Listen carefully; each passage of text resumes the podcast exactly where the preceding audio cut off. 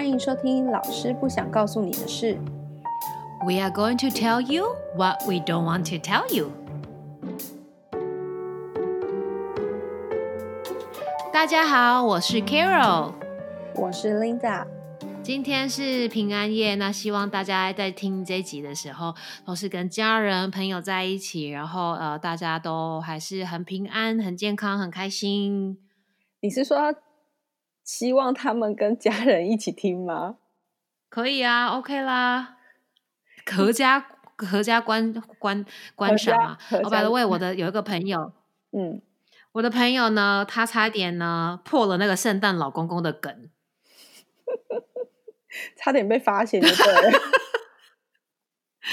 他说他跟他小孩，他其实没有跟他小孩一起听，他是在车上听。然后后来他就是小孩上车之后，他就把音乐关掉，但是字幕还在那个荧幕上。然后他女儿就默默的念出。柜子上的小精灵是圣诞老公公，然后他他女儿就说：“妈妈你在听什么？”他说：“没有，就是一个 Santa 跟 Elf 的 channel 这样子。”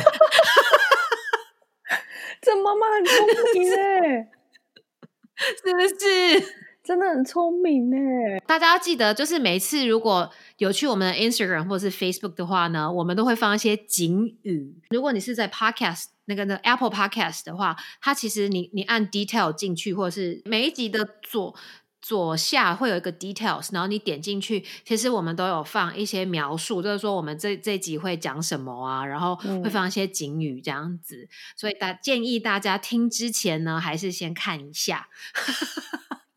好，那这个礼拜其实就就这这两个礼拜，其实我都是在放假的情况，所以我们就想到说，可以跟大家聊聊看，这个老师是怎么样舒压。当然，这个不只用在老师身上，其实所有的呃有在工作的人，所有的家长、爸爸妈妈、大人都是可以用的。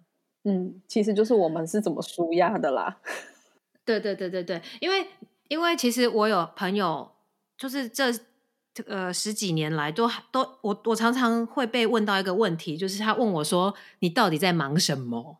因为嗯好像大家蛮多人都是过就是朝九晚五的那个工作嘛，就是做朝九晚五的工作。对，嗯那像像工程师的话，如果说你真的是九点进到公司，然后你其实大概五六点也都可以下班。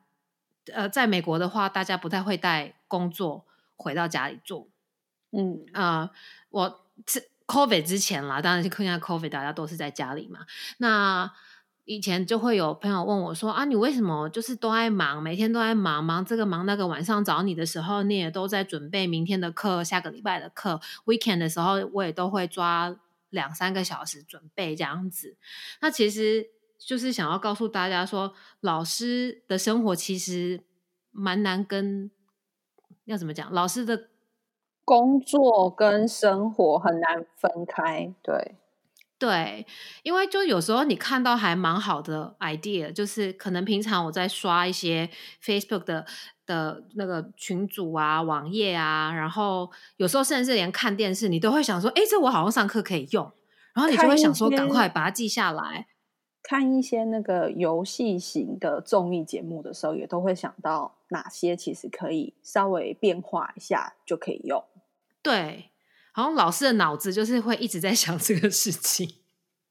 对，没错。哦，然后呃，像我像带小小孩，如果要做手工的话，其实手工很多东西不可能当场才准备，一定都是要事前准备。那如果说像我们没有什么 assistant 或者是 volunteer 的情况下，那其实所有的东西都是我们自己准备。你在上课的时候跟着小朋友，根本没有时间做，一定都是带回家做，所以就是。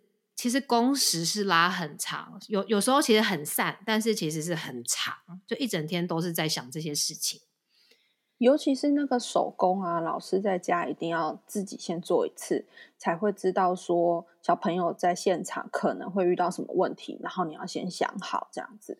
对，像有的时候我们看那个 YouTube 上面有一些那种科学实验，想要带着小朋友一起做，你真的也要自己先做一次。你看影片都觉得说，哎，好像很简单，但是如果你没有做一次的话，那个顺序什么，有的时候你乱掉，它就不会有出现那个结果。让大家能够想象一下，就是老师在生活中其实也会一直去思考跟工作有关的事情，没有办法说是完全切开的。很难。那基本上我就是星期一早上睁开眼睛的时候，我就在期待星期六的到来。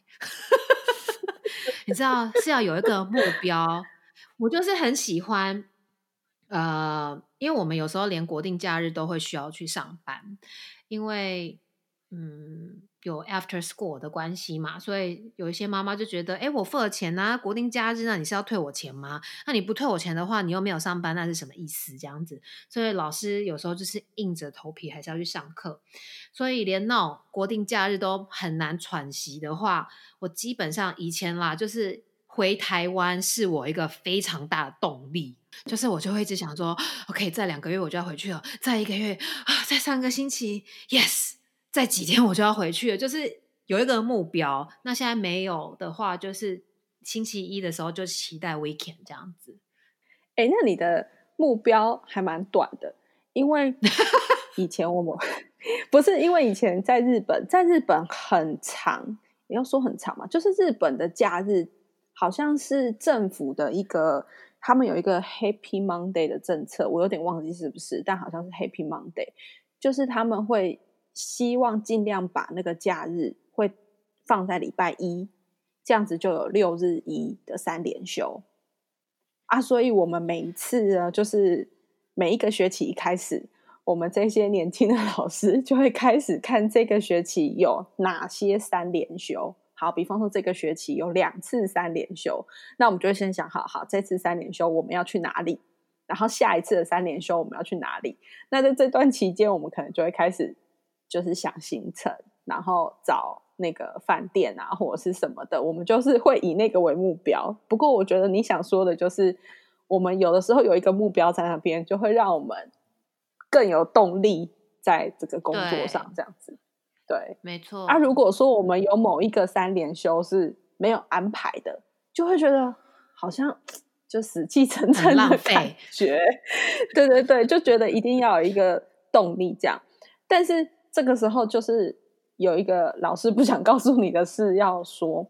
我之前在台湾，这是台湾的学校，那我那时候只是一个代课老师而已。啊，我就看到有老师。就是他是在公用的电脑上面，然后在那边看，就是部落格写的那些游记，然后还上网去订饭店啊或什么什么的。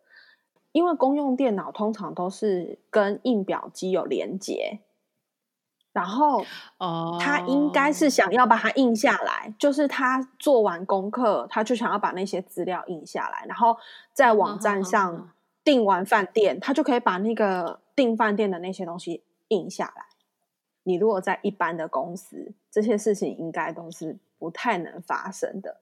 但是学校就是会有一些些弹性，但我又不想要让大家觉得说，哦，老师好像空堂就都完全不能做自己的事，因为有有的时候老师的时间的确就是会被绑住。像我之前在那个日本的时候，因为这时候要讲一下，我不知道现在还是不是，但是我之前就是，如果我是在银行已经下班的时间去领钱，即便你是用 ATM 领钱，也要缴手续费。然后，所以我们有的时候要去领个钱，或者是我们要去一些比较公家单位，因为我们有时候有一些签证的问题，或者是怎么样，我们需要去跑那个、那个、那个。那个什么入国管理处之类的，我们就需要去跑一些行政机关的时候，我们也是会利用空堂的时候，当然就是要跟主任跟校长报备一下，说哦，你这段时间你要去哪里？这样之前台湾有新闻出来是说，有家长发现老师，而且是正式老师哦，在。上课就上班的时间，当然这个家长可能也不知道这个老师今天是不是请假或什么，但反正他就是看到了老师出现在百货公司，在逛街，在买东西。那所以这些有一些家长就会去爆料啊，或者是怎么样，但其实也有可能这个老师那天是请假，或者是有什么事情要处理，就是他那天可能根本就是请假的，但反正这个就会成为一个，对他就会成为一个新闻，所以我就觉得哦，有时候老师要自律，但是又哦好难拿捏拿捏。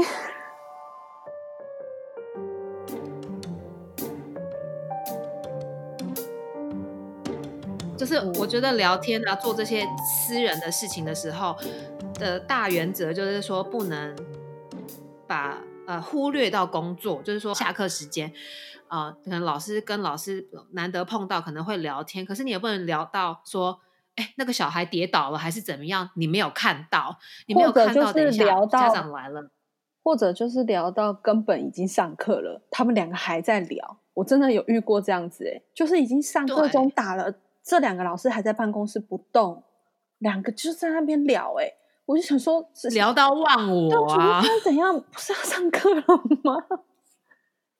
哦，然后像因为这边如果说小朋友受伤的话。家的老师其实都要写一个 report 回去，就是让小家长知道说小朋友为什么发生这件事情这样子。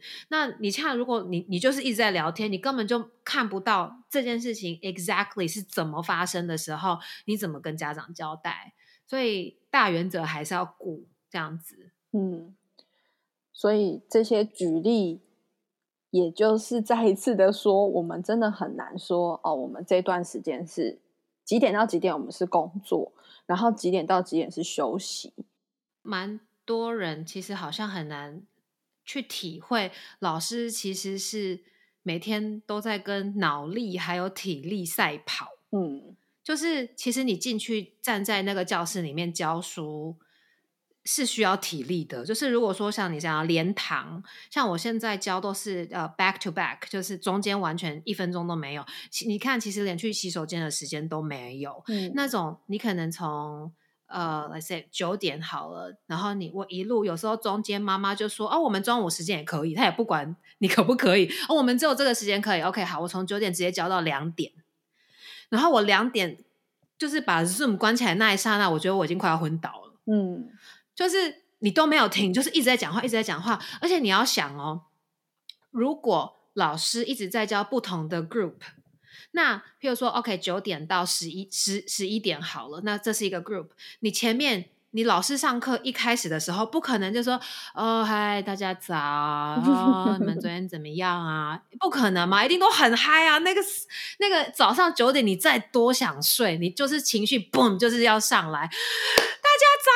昨天晚上怎么样？然后有时候还要带早操，有没有这样子？好，那你可能一边九点开始上上上上到快要十一点了。可能小朋友情绪也上来的时候，你你也不需要再这么嗨。那好，你差不多下来一点点，OK。好，你可能呃呃十一点那一班，OK。他们又是一个新的 group，那你的你的情绪要又要重新 reset，又开始耶，大家好，又开始重新，就是 会一直这样上下上下。其实那个是非常非常耗体力的一件事情。你很像儿童台的姐姐。就是我我对，就小笼包姐姐，yes，然后 然后这个体力就是说，OK，今天小朋友出什么状况？OK，我看不到你，你看不到我，Alright，这个人，呃呃，这个现在 Zoom 上面有很多奇奇怪怪的事情会发生嘛？那以前我们如果是面对面的时候，也有一些像你说小朋友的纠纷啊，或者是怎么样，这些东西你要处理，呃。如果小朋友跟你说你听不懂的时候，你要马上叮有一个想法，OK，我要换一个方式，怎么样跟他讲，他现在才会懂。所以就是会无时无刻都是在转。所以等到你停下来的那一刻，通常你都是好像那个气球突然这样啪，然后就轰下来这样子。我补充一下，你刚刚说小朋友的纠纷，那就是最可怕的事情，就是我们课跟课之间，即便就是有十分钟的下课时间。但是只要小朋友又跑来跟你说老师刚刚怎样，你那十分钟就没了。所以有很多老师其实有得尿道炎，而且尿道炎一旦得了，就是它会很常复发，就是因为其实我们就是会必须常常会要憋尿，然后就是有可能就是身体会出状况。那我们刚刚讲的其实就是在说，无时无刻我们好像都要在一个备战的状态嘛。那到底我们要怎么样来舒压或放松呢？Carol，你都会做哪些事吗？我还做蛮多事的，因为我呃，我先讲像讲平常好了，就是没有这个疫情之前，那我因为我开车去程跟回程的话都是一个多小时嘛，那我舒压的话，基本上早上的话，我一直都有在听 Hit FM 的习惯。所以就是我早上去的时候，我就会听 Hit FM 啊，我就会知道 OK 台湾现在流行什么新的音乐啊这样子，然后我就会唱歌，唱歌就是很舒压的方法。那基本上这样子，我就可以带着比较开心的心情到学校。那到了学校之后呢，其实我很推荐大家，呃，这个叫做冥想。那冥想不用久。可能三分钟就够了。有时候你真的一整天很烦很烦。有时候我开会开到就是很烦的时候，呃，我会跟我的老板说：“哎，可不可以给我三分钟？就是我进去一个教室，然后都都没有电灯，这样子听一个呃 meditate 的 channel，它是一个 app，叫做 Headspace。如果大家对冥想有兴趣的话，可以去看看。嗯，那它可以调三分钟、五分钟、十分钟。”他会教你，他会带你说：“OK，你现在要想什么东西，或者是你什么都不要想，让你就 recenter 你自己。”我觉得这个东西真的非常非常重要，因为如果说你今天已经很烦了，其实你接下来做事情的效率会非常不好，而且你会一直被那个情绪牵绊着。嗯，那这个是我在呃，就是去跟中间，那通常回家的时候。就要看那天小朋友配不配合啦。有时候小朋友很配合的话，是，哼，那个你说他会带你是怎么带你？因为我之前有上过，好像是生命教育的课吧，就是也有一课是在讲就是冥想，然后他的带的方法就是会让小朋友先安静下来，然后会也是会放一些比较大自然的那种音乐。呃，没有，我刚刚讲的是大人，是我自己去做的。嗯，那它还蛮好的，是它有分不一样的主题，就是说，OK，像其实我坐飞机很怕乱流嘛，我就会有 anxiety，然后它就会有一个东西，它就会写啊呃 flight something，我忘了那个确切的字，但是它它有不一样的 category，那你可以点进去，点进去之后呢，那你譬如说三分钟，它就会跟你说好。现在呢，你的眼睛注视前方，然后你你看你的旁边有什么东西，你现在就放松，没有音乐哦，他就是一个人在讲话，嗯，然后他的声音很疗愈，这样子，然后他是一个男生，他就说：“OK，现在你放松，眼睛不要闭起来，你要先知道你的旁边有什么。好，现在你要 scan 你的头，然后你的身体，你的肩膀放松，然后就一路到你的脚。”然后，然后他就会开始说：“OK，好，现在你眼睛可以闭起来了。”然后他就会引导，他会讲一些话，带你就是去想一些事情，这样子。嗯，那其实冥想的最高境界应该是不能睡着，但其实我每次都睡着。可是，可是我的我的我的重点是我希望说让我的心情平静下来啦。嗯，对。那你呢？因为因为我是要开车开很久，所以我就有这段时间可以在回家之前把一些比较负面的情绪，呃，我没有办法到 one hundred percent 放下，但是至少把一些东西不要带回家这样子。嗯，我有的时候其实就真的会趁着就是要出去，呃，不管是去银行还是去哪里报备一下之后，我出去然后回来的时候，我一定会。顺手带一杯咖啡回来，因为我觉得就是出去走一下，就是我会想要用走的，就是我不会想要，呃，就是还要再用交通工具，就是会想要走路一下这样子，对。然后呃，买一杯咖啡，然后回来，我觉得那个过程就是有点让自己的脑袋稍微放空一下这样子。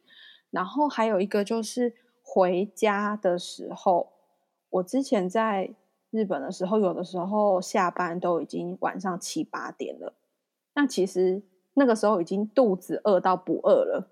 你你有过那种感觉，就是已经超过晚餐时间，其实没有到吃了。对啊，我就会想要去逛街，但这里说的逛街不是去百货公司买东西或者是怎么样，我就会想要去超超市，然后去晃一下。你被我传染哦，开始那个卷舌不卷舌的部分，对，就是去超市，然后看一下有没有什么新的产品。然后以前日本很也不是以前，就是日本很喜欢出一些什么季节限定或者是期间限定，对，所以你知道有时候你也不是真的非得去买一些什么东西，可是你就是去看一些新的东西的时候，那个我觉得还蛮疗愈的。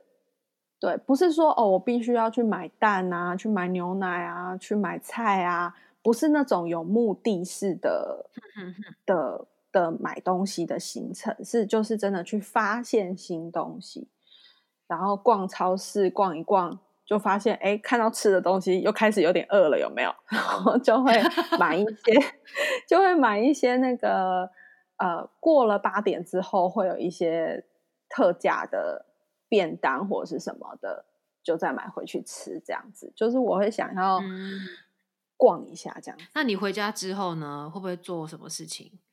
就是除了备课以外的事情，我很喜欢。之前啊，现在现在还好了，可能是在日本的时候有点，现在都在做 podcast，可能在日本的时候觉得有点寂寞吧。然后讲的好像孤单老人。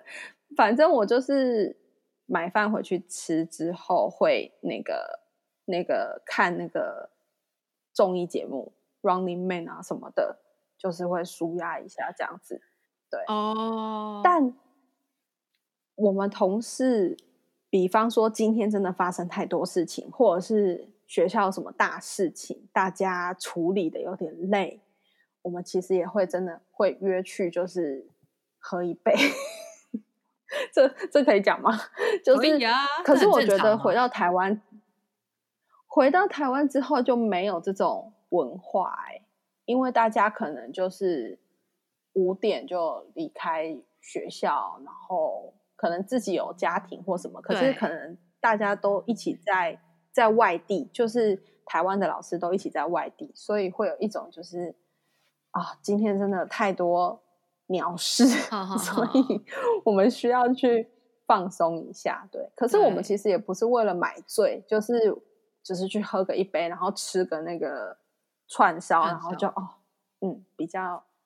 对，比较比较心情就会好一点，舒压，然后就会在吃的时候顺便再对对对，就是骂一下别人这样子。对，一定要，一定要。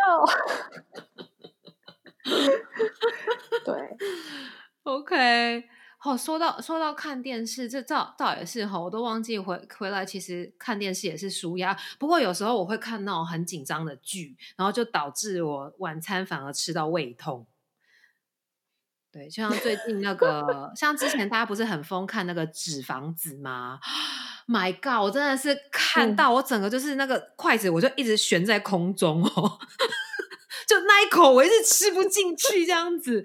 然后最近是那个 Queen's Gambit，呃呃叫什么后羿骑兵吗？是这样翻吗？后羿，嗯，对，也是很紧张。然后我看那种东西，我就我就会这样胃鼓在那边，然后就东西吃不进去，就是那真的太好看了。那个建议就是吃饱饭，就是真的躺在沙发在看，对，不然啊，可是真的好好看哦。好，之后我们再来分享一些就是喜欢看的东西好了。我最近有看另外一个东西，我觉得很有教育性质，到时候再跟大家分享。好，那。呃，我自己就是回家啦，有时候很烦的时候，呃，我会做瑜伽。然后其实，嗯，呃，俗话说“一日之计在于晨”，这句话真的，你真的可以早上起来做瑜伽哦？没有，我跟你说，我真的没有办法。但是呢。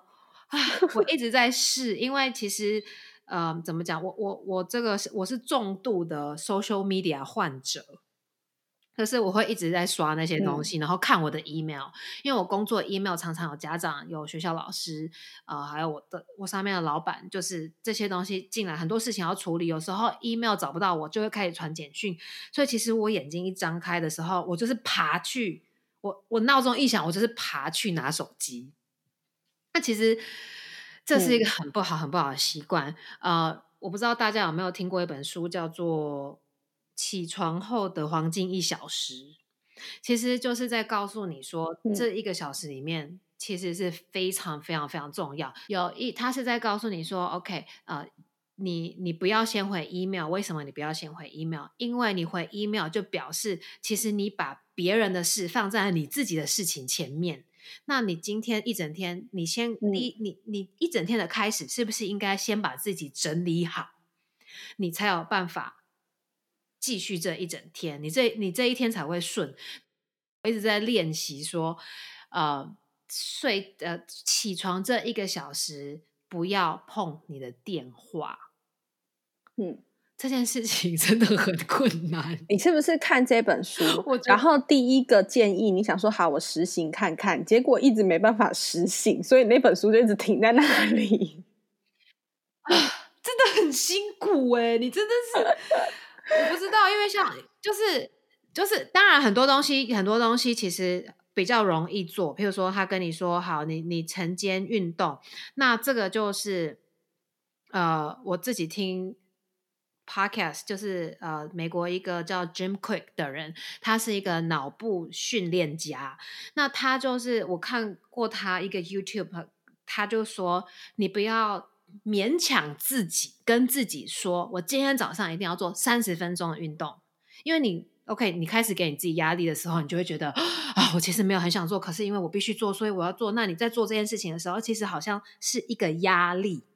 嗯，那他就跟你说，你就跟你自己说，你就跳三分钟，然后或者是像我有时候我就放一首很。轻快的歌，反正我就在那里乱跳就对了。那你就是起床，然后你就动。他就说你就是动，让你自己醒过来，让你的脑清醒。你不要给自己这个压力去做这个事情。就是我现在就练习，然后我就慢慢练习到说，OK，三分钟跳完舞，我可能再做几个深蹲。OK，几个深蹲之后，我再加好，我再加，我再加可能五分钟的 Apps 练一下腹部。好，这个这个，然后我就要赶快去上班了，我就要赶快整理去上班了，不然会来不及。那其实为什么这个一个小时一直对我来讲这么困难呢？嗯，因为我都睡，我都爬不起来，我的。重点是我爬不起来，那这个又又往前推，为什么爬不起来？因为太晚睡觉。那太晚睡觉这件事情啊，我就需要给大家一个怎么讲一一一件事情，因为我从小就喝茶，所以我对咖啡因其实是免疫。我我喝咖啡因是不会睡不着。那这很多人应该也会这样讲，就是啊，我喝咖啡因不会睡不着，我就我也很沾沾自喜这件事情这样。然后一直到。近年呢，我认识一个瑜伽老师，他跟我说：“Yes，你睡得着，可是你的睡眠品质非常不好，因为你的咖啡因在你的身体里面运转的时候，其实你的肌肉那些没有放松，所以你整个人的休息其实是品质不好的。所以我隔天起来还很累，不然就是我一直起不来。”那我一直起不来，好，我我想要的这黄金一小时里面做的事情，我就一直没办法做，因为我如果做了，我就会来不及去上班，就是一个恶性循环这样子。天哪，我觉得听人家讲完，我好像压力压力更大哎，是不是？因为啊，我们今天就是要舒压吗？整个你整个讲就是开始要 要求自己。没有，我觉得早睡早起这件事情是的确是非常重要，或是我也是不断跟自己讲说，可以要早睡早起，要早睡早起。可是因为我又卡在我每次回到家其实都已经蛮晚了，like 七点多。那七点多，OK，有时候又弄弄个饭吃啊，然后煮个饭，煮个饭完，你吃饱了，你又会觉得我现在刚吃饱，我又不想去洗澡，对不对？然后在这边东摸摸西摸摸，好，然后现在我们做这个 podcast，OK，我现在剪剪音档，然后我们要录音，OK，我要做一个图档什么的，眼睛一眨，My God，已经快要两点了。然后我就会开始很慌张，我想说怎么办？两点 OK，明天我早上 OK 七点五十要起来的话，Oh my God，我我只有五个小时，有五十分钟可以睡。好，你开始有这个压力的时候，你又开始说怎么办？我现在睡不着，现在睡不着。我觉得我们这集改主题好了，你根本就是让这一集越来越焦虑。好，所以呢。我后来就买了那个一一整套精油，各式各样的味道，就是可以帮忙你啊，就是呃呃，可以比较帮助睡眠的啊，然后早上呢可以提神的。那有时候呢比较焦虑呢，或者是有时候情绪比较浮躁的时候，都是有各式各样的精油在旁边熏这样子。我觉得精油的味道真的能够让人就是冷静下来。有时候我是在想，会不会是我心理作用？也有可能，就是对。有时候我就看到他在那边熏，我就这样，唉唉，我就觉得哎，好像就是豁然开豁然开朗了起来。也不知道是真的假的，可是我就会觉得我比较好。也有可能是因为对我们来说，有那些味道的地方，就是比较 relax 的地方。所以，当我们的生活中有这个味道出现的时候，我们的脑也许就会告诉我们说：“哎，现在是一个 relax 的状状态，这样子。”有可能我乱猜的，但我觉得蛮有效的。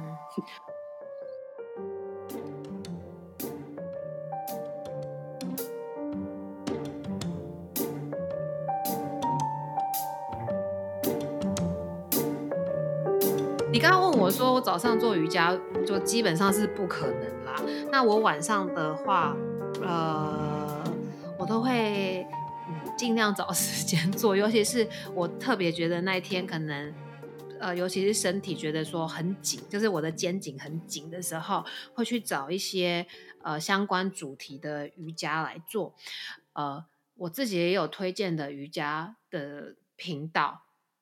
我再放给，就是我我再我再跟大家分享那个频道，直接写在我们的那个 description 里面。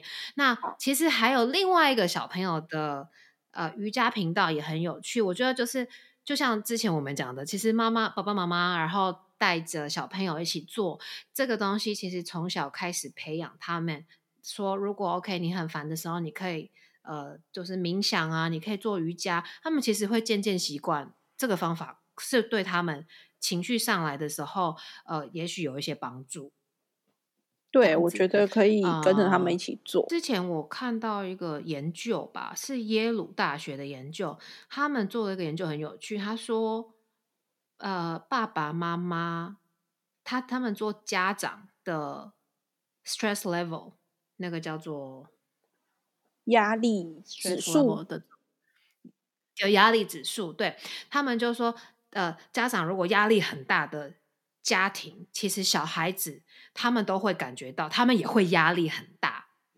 那他们就去做一个疗程，就是他们只做疗程在父母的身上，没有做小孩哦。然后呢，他们就发现，当父母的这个 stress level 降低的时候，小朋友没有接受治疗，但是他们的 stress level 也是降低的。真的要找到一个自己可以舒压的方法，因为如果你把这个压力啊这些东西全部都带回家的时候，其实是会影响整个家庭的气氛，尤其是小朋友，呃，不要觉得他们可能觉没有感觉，其实他们都知道。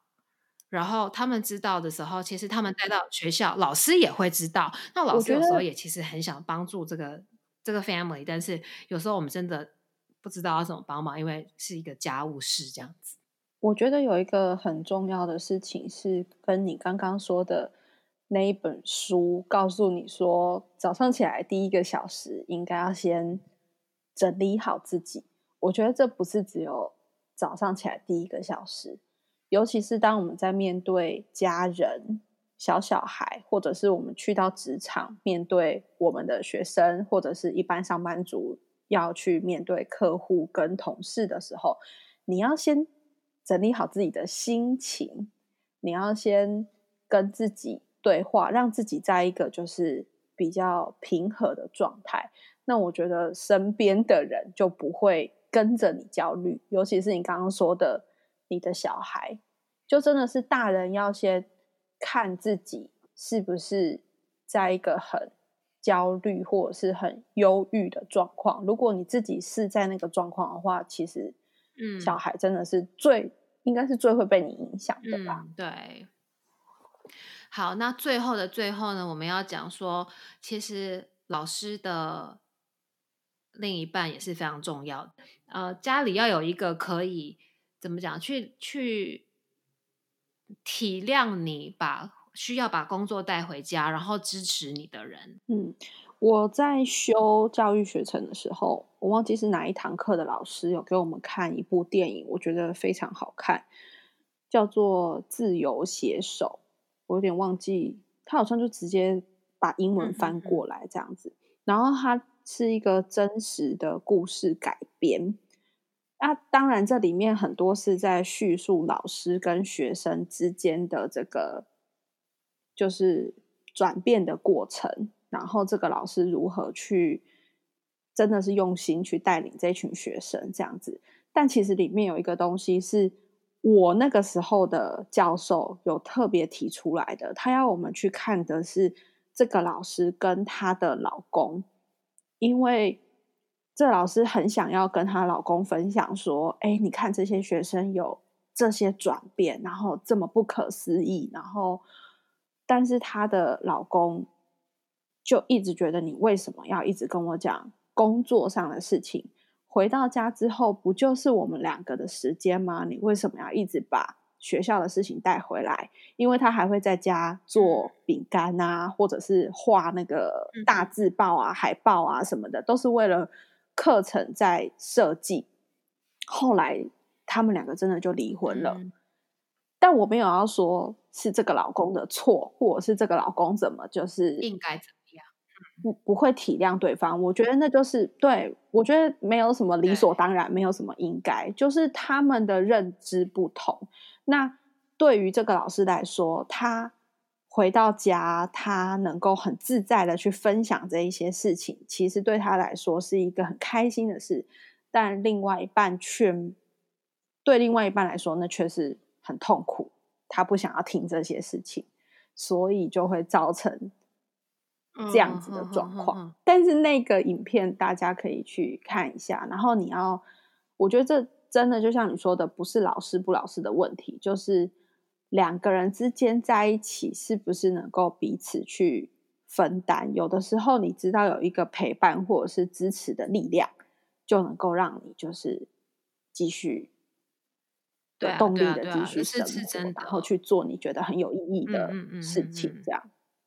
好啦，那今天我们分享那么多舒压的方法，呃，希望对大家都有一些帮助。不管你是不是老师，啊，那我们刚刚推荐的那些书啊，还有 channel 的东西，我们会放在我们的 IG 还有 Facebook 的这个内容里面。所以大家呃，现在在 Apple Podcast、Google Podcast、Spotify、Sun On 还有 KKBox 都可以听到我们。大家有没有什么舒压的小物可以跟我们分享？我们在限动的时候问大家一下，就是看大家还有没有什么特别的方法可以，然后的舒压。然后，如果你们有推荐的书，或者是任何的 YouTube channel、其他的 Podcast，都也欢迎跟我们分享。OK，好，祝在美国的大家就是假期愉快。Happy Holiday！祝大家圣诞节快乐。嗯，好，下一次见面的时候就是二零二零的最后一天了。天啊，时间过得超快。我我有问我的小朋友说，二零二零就是二零二一，你们的愿望是什么？你知道他们都说希望我们可以去学校，然后呢，希望我们可以打那个疫苗。他们真的已经被关到快疯了。好，所以我们这个是不是要留到下一集再说？对啊，下一集再说吧。好，好，那就这样子，大家晚安，Happy Holidays，拜拜。